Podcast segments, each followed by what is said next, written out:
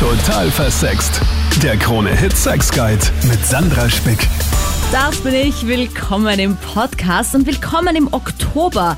Der steht ja immer ganz im Zeichen der Brustkrebsprävention. Und natürlich gibt es auch hier bei der Show und dem Podcast zum Thema Sex eine Sendung zu diesem sehr wichtigen Thema, denn rund 5500 Frauen erkranken jährlich an Brustkrebs in Österreich und 1500 überleben den Kampf gegen die Krankheit nicht. Frühe Erkennung hingegen könnte Leben retten, vor allem wenn der Krebs eben früh entdeckt wird. Das steigert die Heilungschancen enorm. Und ich möchte heute mit diesem Podcast mal ein bisschen die Diskussion aufmachen zum Thema Partnerschaft und Brustkrebs, Sexualität und Brustkrebs, denn Viele haben ja Bedenken und Angst vor Chemotherapie, vor anderen Behandlungsoptionen bei Brustkrebs und vor allem die Auswirkungen auf die Libido. Dann gibt es natürlich auch die Mastektomie, also wenn äh, der Busen komplett abgenommen werden muss. Wie ist es dann mit dem Gefühl, sich noch weiblich zu fühlen, der Lust auf die Sexualität, die Partnerschaft? Darüber spreche ich in diesem Podcast unter anderem mit Autorin Anita Komarek die sehr mutig ist und ihre Erfahrungen mit Brustkrebs mit dir teilt. Außerdem freue ich mich sehr, dass ich wieder den gynäkologischen Onkologen und Präsident der österreichischen Krebshilfe, Professor Dr. Paul Sewelder, dabei habe, der die Fragen aus dem medizinischen Kontext so ein bisschen versucht aufzuklären. Und natürlich du mit deiner Story bist auch dabei. Außerdem gibt's ganz viele tolle Veranstaltungen, die in nächster Zeit anstehen im Oktober 2023. Da poste ich dir ein paar natürlich unten drunter unter diesem Podcast und auch Anlaufstellen, wenn du betroffen bist, gerade irgendwie nicht weiter weißt, Fragen hast, kannst auch mir jederzeit schreiben. Ich leite das dann natürlich auch sehr, sehr gerne weiter. Gut, aber jetzt kommen wir mal zu dir, liebe Anita. Erzähl mal deine Story einmal herzlichen Dank für die Einladung. Also das Thema ist wirklich immens wichtig und man kann eigentlich nicht früh genug damit anfangen, sich mit dem Thema zu beschäftigen, weil ich dachte auch noch, ich habe jahrelang Zeit, ich bin ja erst, also damals, wo ich die Diagnose bekommen habe, ich bin ja erst 39, ich brauche mhm. ja mich mit dem Thema nicht zu beschäftigen. Und ja, naja, ich hatte Hitzewallungen. Mir war einmal heiß, einmal kalt und ich habe mir gedacht, naja, das gibt's ja nicht. Ich bin ja noch nicht einmal 40. Also jetzt schon in dem Wechsel, gehen wir mal zum Frauenarzt. Und naja, wir haben zwar drei Kinder, aber ein viertes wäre ja doch interessant gewesen, weil zwei Jungs, zwei Mädchen ist ja mm. so schön. Ja, und der Frauenarzt hat dann recht lange bei der einen Brust gebraucht, bei der rechten. Und ich habe mir gedacht, na ja, das, was will er jetzt? Ich meine, mhm. wieso braucht er so lange? Und dann hat er gemeint, ja, Frau Komarek, gehen Sie doch nächste Woche zur Mammographie. Und so bin ich ja hingekommen und äh, die Radiologin ist dann ins Zimmer reinkommen und hat gemeint, wie lang wissen Sie denn schon? Und oh so, Gott, oh no. aha, na was denn? Naja, dass sie Brustkrebs haben, habe ich gemeint, naja, mm, ja, gerade mhm. eben erfahren. Dankeschön. Oh mein Gott, aber ich meine, das ist auch mal wieder ein eigenes Thema über Ärzte, die Leute darüber aufklären, was sie haben, weil ich finde, das, das kann man schon auch besser machen. Ja, sie hat sich auch gleich entschuldigt. Also ich muss jetzt äh, ein bisschen in Schutz nehmen, ja. weil sie hat sofort gemerkt, dass ich jetzt gar nicht drauf vorbereitet war, mhm. weil manchmal hat man vielleicht selbst den Verdacht und glaubt, da ist etwas, ja, und lass es mal abklären. Aber in mhm. meinem Fall, ich bin ja wirklich hingekommen, so schauen wir mal. Und ja, und dann die Nachricht, dass da fällt einem ja, die Lade runter, ja. Ja, also kann ich mir sehr gut vorstellen. Hast du aber gar nicht irgendwie, man denkt ja immer, also ich, meine, ich kenne das ja von mir. Oder vielleicht kennt ihr das da draußen auch. Ihr seid zum Beispiel kurz vor der Periode und dann spannt der Busen mhm. und dann hat man irgendwie das Gefühl, irgendwie die Lymphknoten sind vielleicht irgendwie so ein bisschen härter mhm. und dann kriege ich immer voll die Panik und denke mir, oh mein Gott, jetzt habe ich einen Knoten und in Wirklichkeit ist es aber irgendwie nur die Periode, die ja. halt irgendwie den Körper da verändert, das ist alles in Ordnung. Ja. Aber hast du da irgendwie selber so ein bisschen gespürt oder Nein, war das überhaupt gar nicht da? Weil man denkt ja oft, Brustkrebs, da spürst du dann so einen Knoten. Ja, ja. Nein, überhaupt nicht. Vor allem, wie der Frauenarzt gemeint hat, ich sollte das einmal abklären. Ja, da sitzt man natürlich ein paar Tage zu Hause und schaut und tastet und ich auch natürlich überhaupt nichts äh, gespürt. Deswegen war ich auch ja, beruhigt und habe mir gedacht, na gut, gehst hin, schauen wir mal, die, die wird schon nichts finden. Mhm. Und dann eben, ja, diese Diagnose. Aber es war letzten Endes genau unter der Brustwarze. Also versteckt unter der Brustwarze war 1,5 Zentimeter, also jetzt nicht so groß. Und ich habe wirklich ein Glück gehabt, weil mein Frauenarzt ein super Diagnostiker ist. Ja. Vielleicht hätten es andere gar nicht gemerkt, ja. Und ja, das war Glück im Unglück, weil natürlich früh genug erkannt. Das heißt, man, man kann eigentlich sofort agieren, man kann alle Schritte einleiten, mhm. damit man gesunden kann. Und das war auch mein Glück.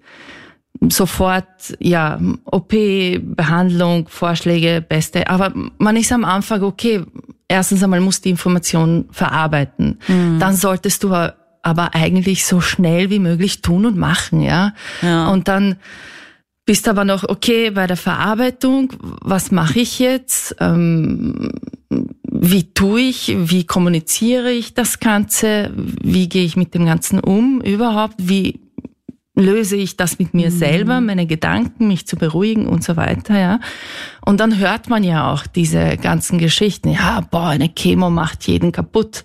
Man kennt ja diese diese Bilder ähm, mhm. von ganz abgemagerten, ja. glatzköpfigen ja. Leuten, denen dauernd schlecht ist, die dann müde sind. Ja, ja, genau. aber über das reden wir auf jeden Fall heute noch in der Show und auch über deine Therapien.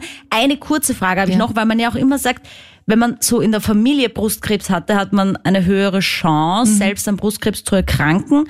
War das bei dir auch der Fall? Definitiv.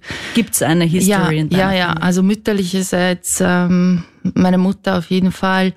Bei, den, bei der Großmutter wissen wir es nicht ganz genau, an was sie letzten Endes gestorben ist. Mein Vater Prostatakrebs, am Ende gestorben mit metastasierten Lungenkrebs. Ja, also und ich bin im Krebszeichen geboren. Aha.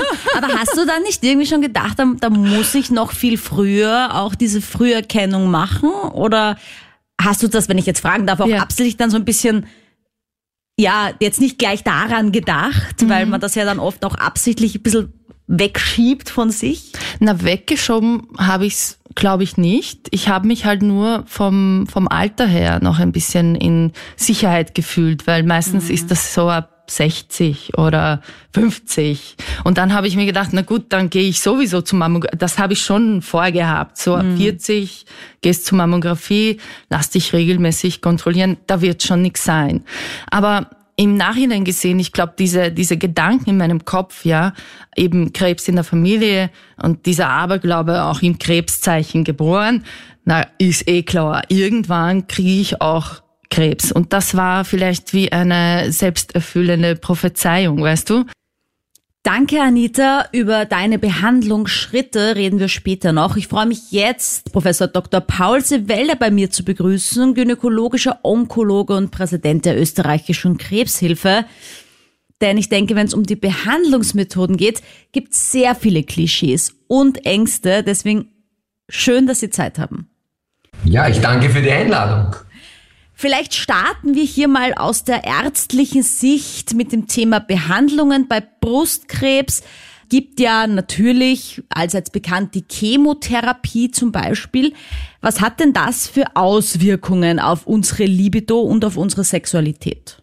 Ja, also ich meine, es gibt neben der Chemotherapie noch sehr viel mehr. Die antihormonelle Therapie, die Chemotherapie, würde ich sagen, ist die am gefürchtetsten, die gefürchtetste Form der Therapie, weil da immer wieder assoziiert wird, schreckliche Verträglichkeit, Haarverlust und äh, ja, die Chemotherapie, natürlich in der Dauer der Chemotherapie sind die Gedanken der Frau meistens natürlich bei der Diagnose, bei der Erkrankung und bei den Nebenwirkungen. Und da ist natürlich Libido und Sexualität äh, rückt da an die zweite Stelle. Was man vielleicht äh, als mögliche Ursachen sehen kann, ist, dass natürlich die Chemotherapie auch die Funktion der Eierstöcke reduziert, wo also das Östrogen und das Progesteron produziert werden. Und das hat natürlich einen Einfluss auch neben den ganzen Nebengeräuschen wie eben Diagnose, Nebenwirkungen, Belastung durch die äh, Therapie, äh, Auswirkungen auf die gelebte Sexualität klarerweise. Aber wie gesagt, neben der Chemotherapie wird es wesentlich häufiger. Chemotherapie bekommen ja etwa nur 20 Prozent der Frauen mit der Diagnose Brustkrebs. Viel, viel mehr bekommen antihormonelle Therapie. Das sind die Tabletten, die man bei hormonempfindlichen Brustkrebs einsetzt, fünf bis sieben Jahre lang. Und auch diese Medikamente blockieren die Hormonproduktion im Eierstock, äh, die man zusätzlich auch bei Frauen, die noch nicht in der Menopause sind, durch eine Spritze ruhig stellen kann. Und hier wirkt sich natürlich auch der Verlust dieser Sexualhormone äh, mit einer deutlichen Reduktion der Libido, aber auch der Durchsaftung und äh, Versorgung der Genitalorgane, Scheidentrockenheit ist ein immer wieder geäußertes Problem, neben Beschwerden wie Gelenkschmerzen, Knochenschmerzen, die da auch auftreten können.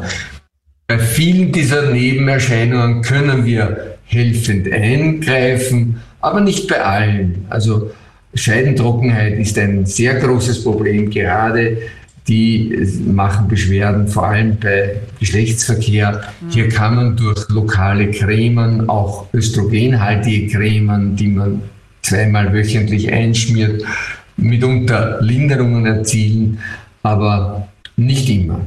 Weil Sie es angesprochen haben, auch das Thema Eierstöcke, die werden quasi so ein bisschen beruhigt.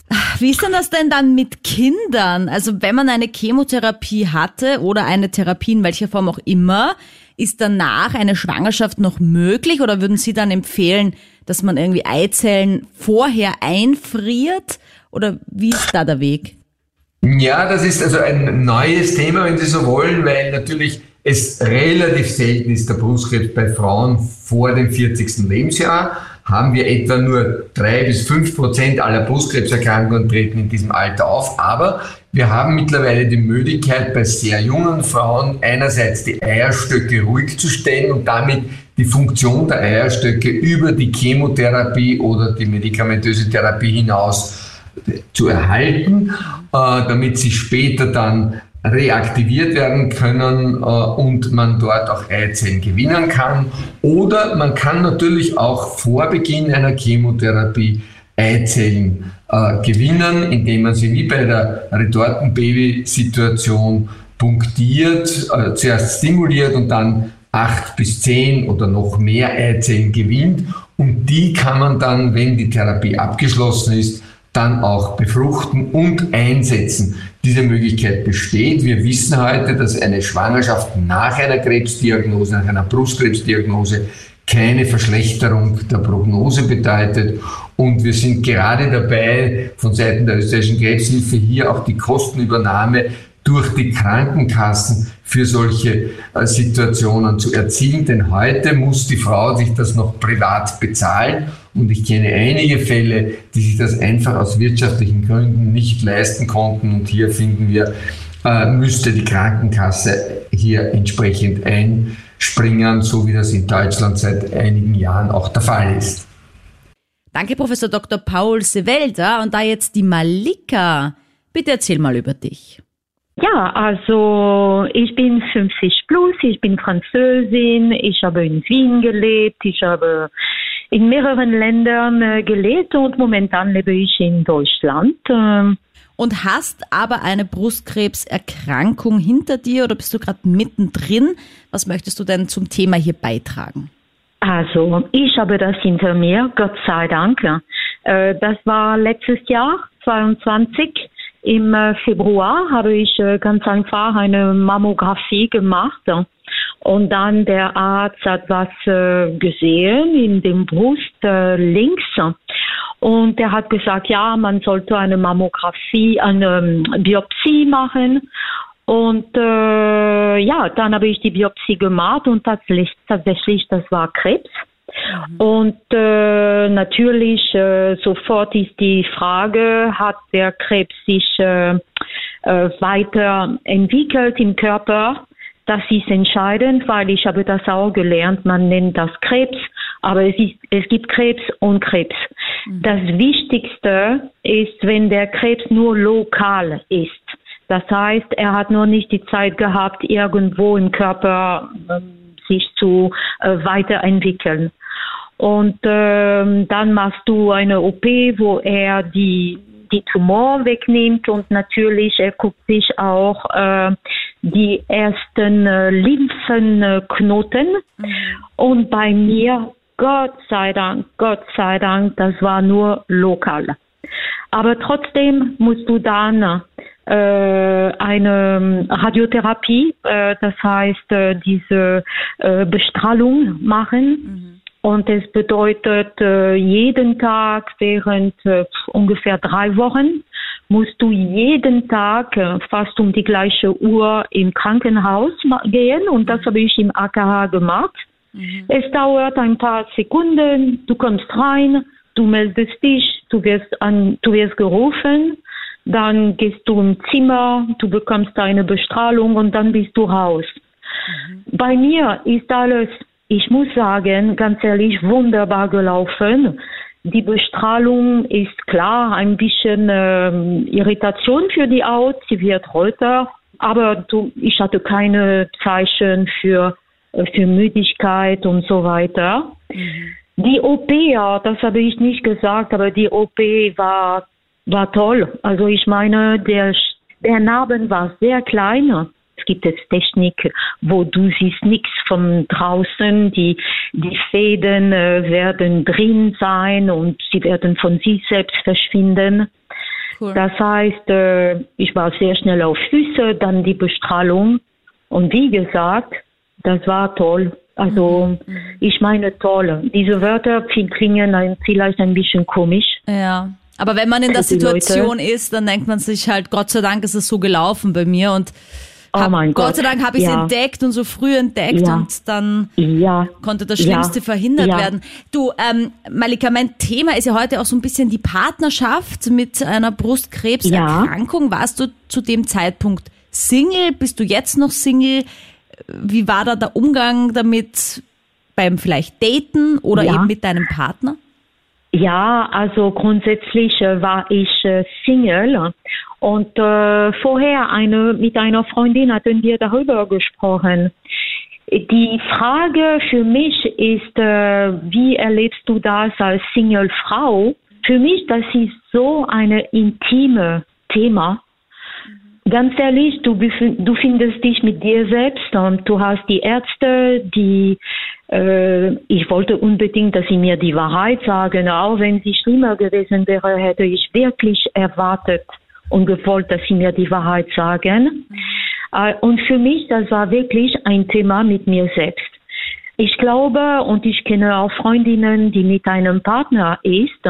Und ich kann dir sagen, sie sagen mir, ja, das ist schwierig für meinen Mann, das ist schwierig für meinen Partner. Weil natürlich, äh, er macht sich Sorge, mhm. aber der Kampf, wenn auch du äh, eine Chemio machen musst, ist so intim, so persönlich. Der, die Stärke, ich sage dir, kriegst du bei dir, mhm. bei dir, wenn du die Stärke nicht hast. Ganz ehrlich, ich glaube nicht, dass du dann eine externe Stärke annehmen wirst. Mhm. Wenn du nicht die Stärke selbst hast, bist du fertig. Das ist das. Ja, ich glaube auch in und, dem Moment äh, kann dich auch der Partner nur vielleicht bestärken, irgendwie versuchen aufzubauen. Aber wie du sagst, der Kampf, den kämpft man halt schon für sich und ja, mit sich auch. Ja. Mhm. Total, total. Aber ist es ein Thema, und, dass wenn du äh, jetzt ja? datest, dass du auch erzählst, dass du äh, Brustkrebs überwunden hast? Oder kommt das ja, irgendwie auch gar ja, nicht vor? Ja, Ah nee, für mich äh, am Gegenteil. Also man sieht eine Narbe auch auf meinem Brust und natürlich wird gefragt. Und äh, nee, für mich das ist äh, ich verbinde das mit der Wunder der Medizin, weißt du, und Vorsorge. Mhm. Ich empfehle jeder, jeder Vorsorge zu machen. Allen Frauen möchte ich sagen, wenn der Krebs nur lokal ist, Krebs ist bedeutet, du hast eine Zelle, die nicht normal sich entwickelt hat, sagen wir so. Genau. Aber die, die, die Medizin und die Wissenschaft wird dir helfen, das wegzumachen. Ab diesem Moment musst du regelmäßig dann unter, in Kontrolle gehen, Aber mit Partnern, mit Freundinnen, natürlich rede ich darüber, mhm. weil ich finde, das war fast ein, ein Geschenk und das ist meine Pflicht, das zu sagen auch. Ich finde. Ja, ich danke dir vielmals, dass du deine Erfahrungen mit uns teilst hier und so offen gesprochen hast. Äh, wenn ich vielleicht noch fragen darf, jetzt hast du gesprochen von der Narbe, die du auf äh, deinem Busen ja. trotzdem hast, auch wenn nur klein. Hat sich da für dich irgendwie vom Gefühl bei der Sexualität im Busen oder wenn du selber drüber streichst, hat sich da viel verändert oder würdest du sagen, fällt Überhaupt gar nicht so auf? Überhaupt nichts. Nein, überhaupt nichts. Sie ist sehr klein und oben, äh, äh, das heißt äh, wirklich, das hat überhaupt nichts äh, geändert und ich glaube, diese Art von OP, die ich hatte, äh, die lokal ist, es ändert nichts äh, an, äh, an die Sensitivität. Also ich hatte auch gefragt, wenn was äh, wäre, wann was passiert, das er hat gesagt, nein, weil das ist nur lokal. Er nimmt ein bisschen Gewebe grundsätzlich, ein bisschen. Und äh, deswegen, das ändert nichts an die Sensitivität, sagt man so, mhm. äh, der, der Brust und so. Nee, überhaupt nichts. Das hat nichts geändert für mich. Nichts. Danke, Malika, und dir alles Gute. Bei mir im Studio ja Anita Komarek. Bitte erzähl uns äh, von deinem Behandlungsweg bis zur Heilung. Genau, weil jetzt ist ja mein Mantra, ich bin gesund und ich bleibe gesund. Aber die Story dahinter war, ich hatte ja nach der Diagnose die erste OP. Es war dann nicht im Gesunden entfernt, der Knoten. Deswegen dann die zweite OP, letztes Jahr im Mai. Dann eben ein halbes Jahr Pause, weil ich ja der Meinung war, ich schaffe das alleine. Dann ungefähr vor einem Jahr eben die Nachricht, nein, das war jetzt nicht erfolgreich, der Krebs ist stärker, er ist wieder da. Und dann die Entscheidung eben, gut, ich nehme die Chemotherapie an, wir machen den Weg, den mir die Ärzte auch empfehlen und habe dann acht Zyklen Chemotherapie gehabt. Das ist alle drei Wochen.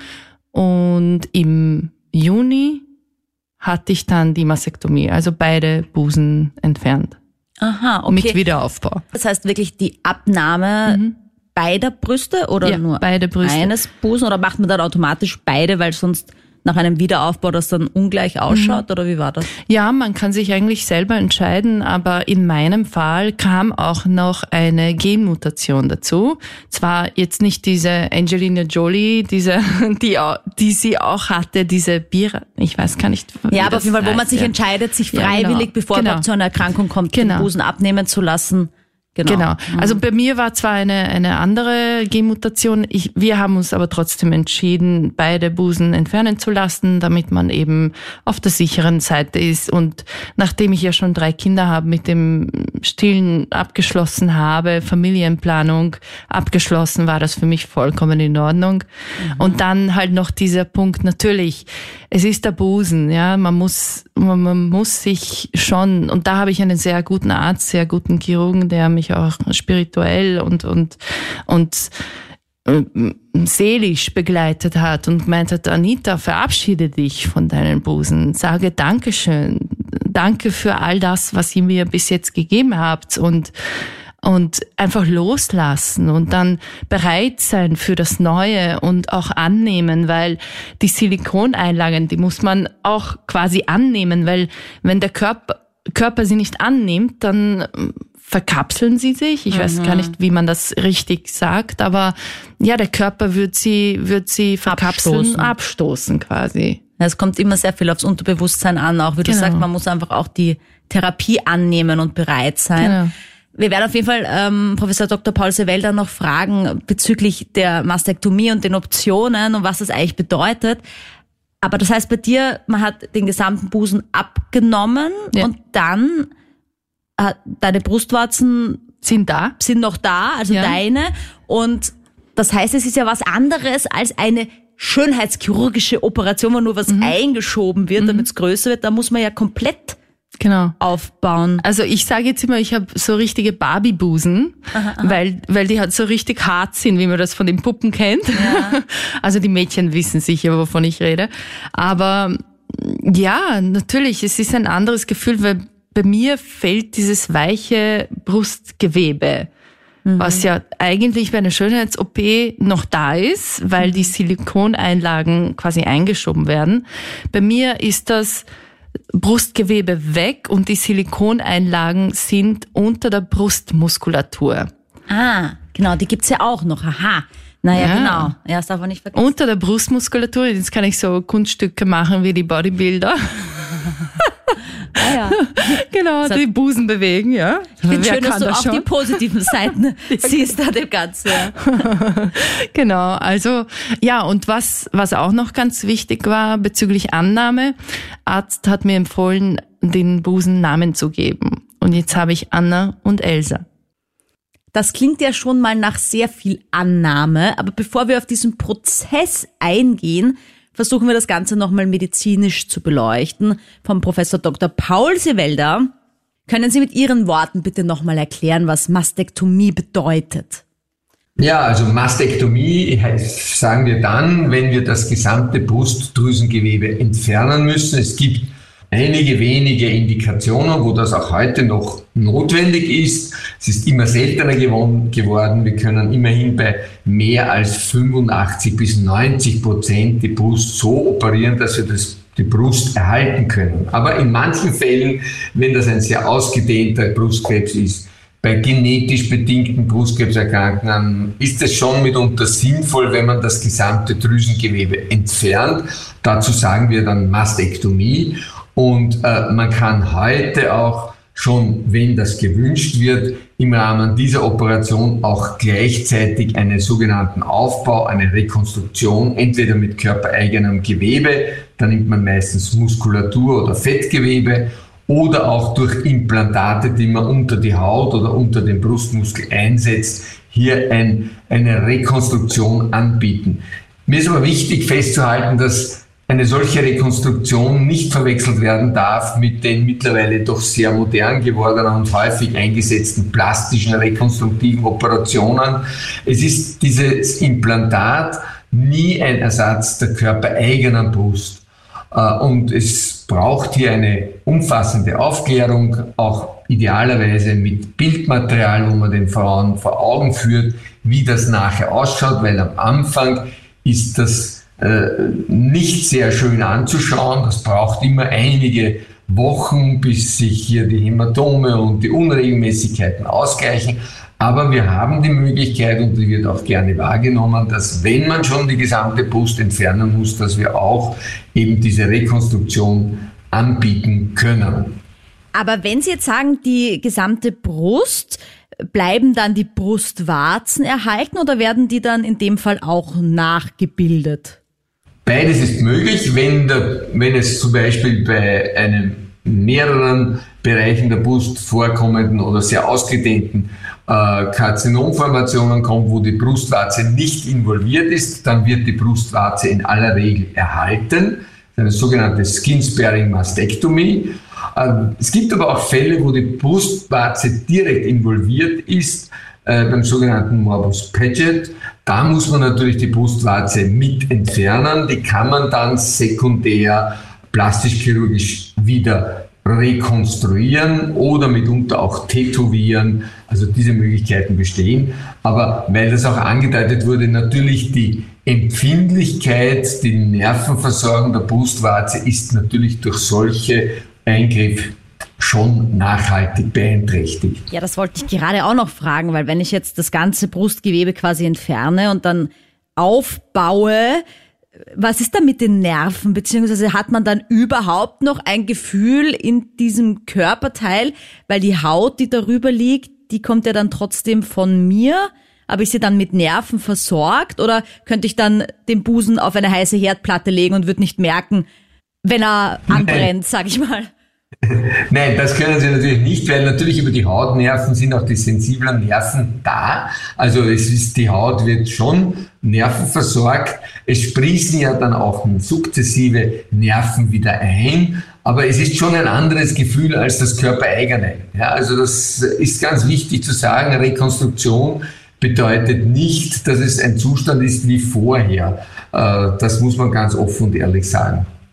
Und wenn man jetzt eben so eine brusterhaltende OP durchführt, wo eben nur Knoten entfernt werden, hm, haben Sie da auch Erfahrungen damit gemacht, inwieweit sich danach das Gefühl wieder einstellt oder ist es dann einfach anders? Ähm, Nein, also da ist schon die Wahrscheinlichkeit sehr viel größer, weil da werden ja die Nerven quasi nicht äh, zerstört, sondern wir operieren ja meistens mit einem kleinen Schnitt. Es wird ein Gewebe entfernt, das vielleicht in der Größe einer Nuss oder einer Marille ist. Und das äh, kann man sehr wohl so machen, dass nachher die Brust auch, was die Sensibilität anlangt, äh, vollwertiges Organ ist. Manchmal kann schon auch die dann oft und meistens empfohlene Nachbestrahlung der Brust schon auch die Empfindlichkeit der Brust äh, verändern. Einerseits kann es mitunter eine erhöhte äh, auch äh, Berührungsempfindlichkeit geben. Das kann mitunter auch schmerzhafte Empfindungen sein, äh, die infolge einer solchen Bestrahlung für längere Zeit bestehen bleiben können. Es verändert sich dann mitunter auch das Gewebe. Es kann manchmal die Brust auch etwas derber werden, es kann die Haut etwas dicker werden, es kann sich eine sogenannte Orangenhaut bilden. Also da gibt es schon Veränderungen, wobei man schon sagen muss, dass die moderne Strahlentherapie wesentlich weniger invasiv geworden ist und hier sehr viel gewebeschonender äh, behandelt werden kann. Mitunter genügt es auch, wenn Frauen für 15 äh, Tage bestrahlt werden. Früher waren das oft 30 Tage. Also hier hat die Medizin auch eine Fülle von modernen äh, Entwicklungen anzubieten. Mhm. Aber dann auch so diese ganzen Nebenwirkungen wie Erbrechen und Haarausfall, ist das dann immer noch so krass? Muss man da so Angst haben vor einer solchen Therapie? Oder ist das auch eher so eine, eine, ein, ein Klischee aus der Vergangenheit, sage ich mal? Also bei der Chemotherapie ist ein Klischee aus der Vergangenheit. Also Erbrechen erleben wir so gut wie nie und ich frage immer wieder die Frauen äh, nach der Therapie, wie sie es empfunden haben und die aller, allermeisten sagen, bei weitem nicht so sehr belastend, wie das man erwartet, wie das erwartet hat. Also die Chemotherapie hat aus früheren Zeiten einfach einen sehr, sehr schlechten Ruf. Das muss man ganz ehrlich sagen. Durch die modernen Begleitmedikamente gelingt es, dass wir weitgehend Übelkeit, Müdigkeit, äh, Veränderungen der weißen Blutkörperchen weitestgehend verhindern können. Beim Haarverlust sind wir noch nicht so gut, denn wir haben zwar diese Kühlhauben, aber die sind schon sehr unangenehm und nach meiner Erfahrung äh, halten das viele, viele Frauen nicht aus. Also der Haarverlust ist schon nach wie vor eine der sehr schwerwiegenden, unangenehmen Folgen für die Frauen unter der Chemotherapie. Aber wie gesagt, Mehr als 80 Prozent der Frauen bekommen heute gar keine Chemotherapie bei der Diagnose Brustkrebs. Danke, Professor Dr. Paul Sewelder. Anita, magst du mit uns teilen, wie die Diagnose deine Partnerschaft und Sexualität beeinflusst hat? Ja, natürlich ein Schock für alle Beteiligten, natürlich auch für meinen Mann. Ähm, es musste sich einiges ändern drumherum, natürlich, weil ich ja auch durch die Behandlungen, durch die OPs einfach nicht mehr so verfügbar war für die familiären Aufgaben, die man einfach hat, ja, Kinder betreuen und so weiter. Da rede ich jetzt noch gar nicht von der Sexualität. Aber ja, auch die hat sich geändert einfach, weil während der OP, ja, oder kurz davor, danach, hat man andere Sorgen. Und ich glaube, er genauso. Das, das war einfach Nebensache. Eine angenehme Nebensache, die ähm, ja vielleicht nicht mehr so häufig und einfach war, aber das musste einfach ja geplant werden. Wirklich bewusst, nicht so weil mit drei Kindern hat man einfach viel zu tun, dann hat man auch nicht viel Zeit, ja, dann passiert das gerade dann, wenn man Zeit hat, ja. Mhm. Und, und jetzt habe ich die Erfahrung gemacht, natürlich, Libido ist geringer, mhm. es ist einfach nicht mehr so wie früher, aber ich denke mir, das macht jede Frau mit im Wechsel und ich bin ja jetzt quasi im künstlichen Wechsel. Ich bekomme jetzt die Antihormontherapie und alle 28 Tage eine Spritze. Das heißt, ich bin in einem künstlichen Wechsel und dadurch auch diese Symptome des hm, ja, die Abnahme des sexuellen Interesses, ja, und ja, interessant aber nicht null, sage ich jetzt einmal. Ja. Das würdest du sagen, dass es früher so war, dass er einfach mal schnell einen Quickie einschieben konnte, Genau. wenn es halt gerade so gepasst hat, da war gerade Zeit, ging mit den Kindern, mit der Arbeit, alles drumherum. Und Mhm. wenn es jetzt eben zu einer sexuellen Handlung kommen soll, dann brauchst du ein bisschen mehr Vorlaufzeit, ein bisschen Genau. mehr Vorbereitungszeit. Und auch vielleicht Stimulation, äh, Gerüche, Duft, mm, ja, Licht vielleicht, ja, oder halt ein Film, ein romantischer Film oder etwas, wo man schöne Männer sieht, ja. Es ist halt immer noch interessant, ja. Und nachher habe ich Ja. gemerkt, okay, naja, wenn ich so etwas sehe, kriegt man schon Lust nachher. Also es ist jetzt nicht, dass komplett weg ist, weil ich glaube auch bei Frauen, die im Wechsel sind, es ist jetzt nicht für immer weg. Ja, alles zu die Ende. Lust, ja. Aber das heißt, das liegt eigentlich dann mehr an diesem künstlich eingeleiteten Wechsel und Genau. weniger an der Abnahme des Busen, dass man jetzt eher sagt, okay, na warte, pass auf, wie du mich angreifst, ich fühle Mhm. mich damit jetzt noch nicht so wohl.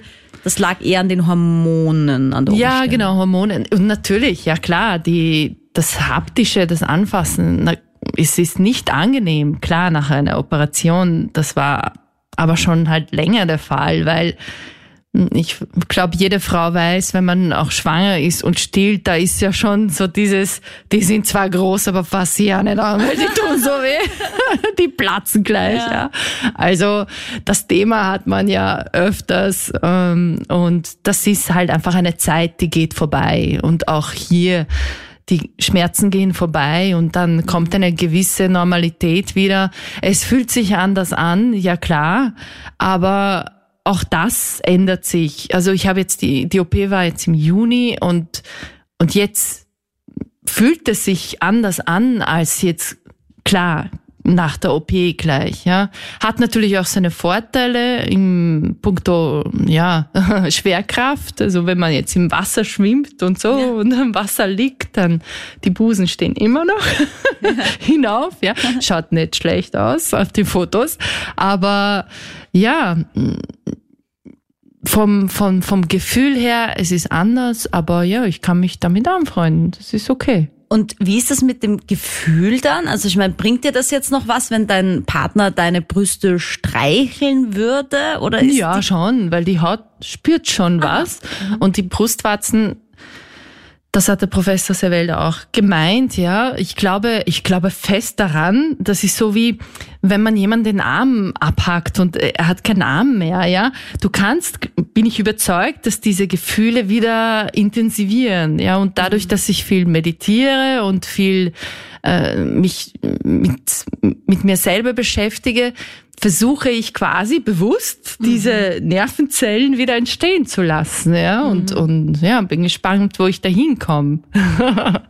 wie ist das so gewesen? Oder am Anfang hast du so gesagt, am Strand, wenn du im Wasser treibst, dann äh, zeigt der Busen trotzdem immer nach oben. Aber war das am Anfang trotzdem irgendwie, das ist jetzt noch nicht so lange her, wie du sagst, Ja. du sagst, es war im Juni, ähm, dass man sich dann irgendwie auch mal im Bikini zeigt. Trägst du jetzt mittlerweile wieder Ausschnitt oder ist das irgendwie eher, mm, muss jetzt nicht mehr sein? Nein, also ich habe überhaupt keine Probleme damit. Ich habe ja sogar noch den Portacut drinnen.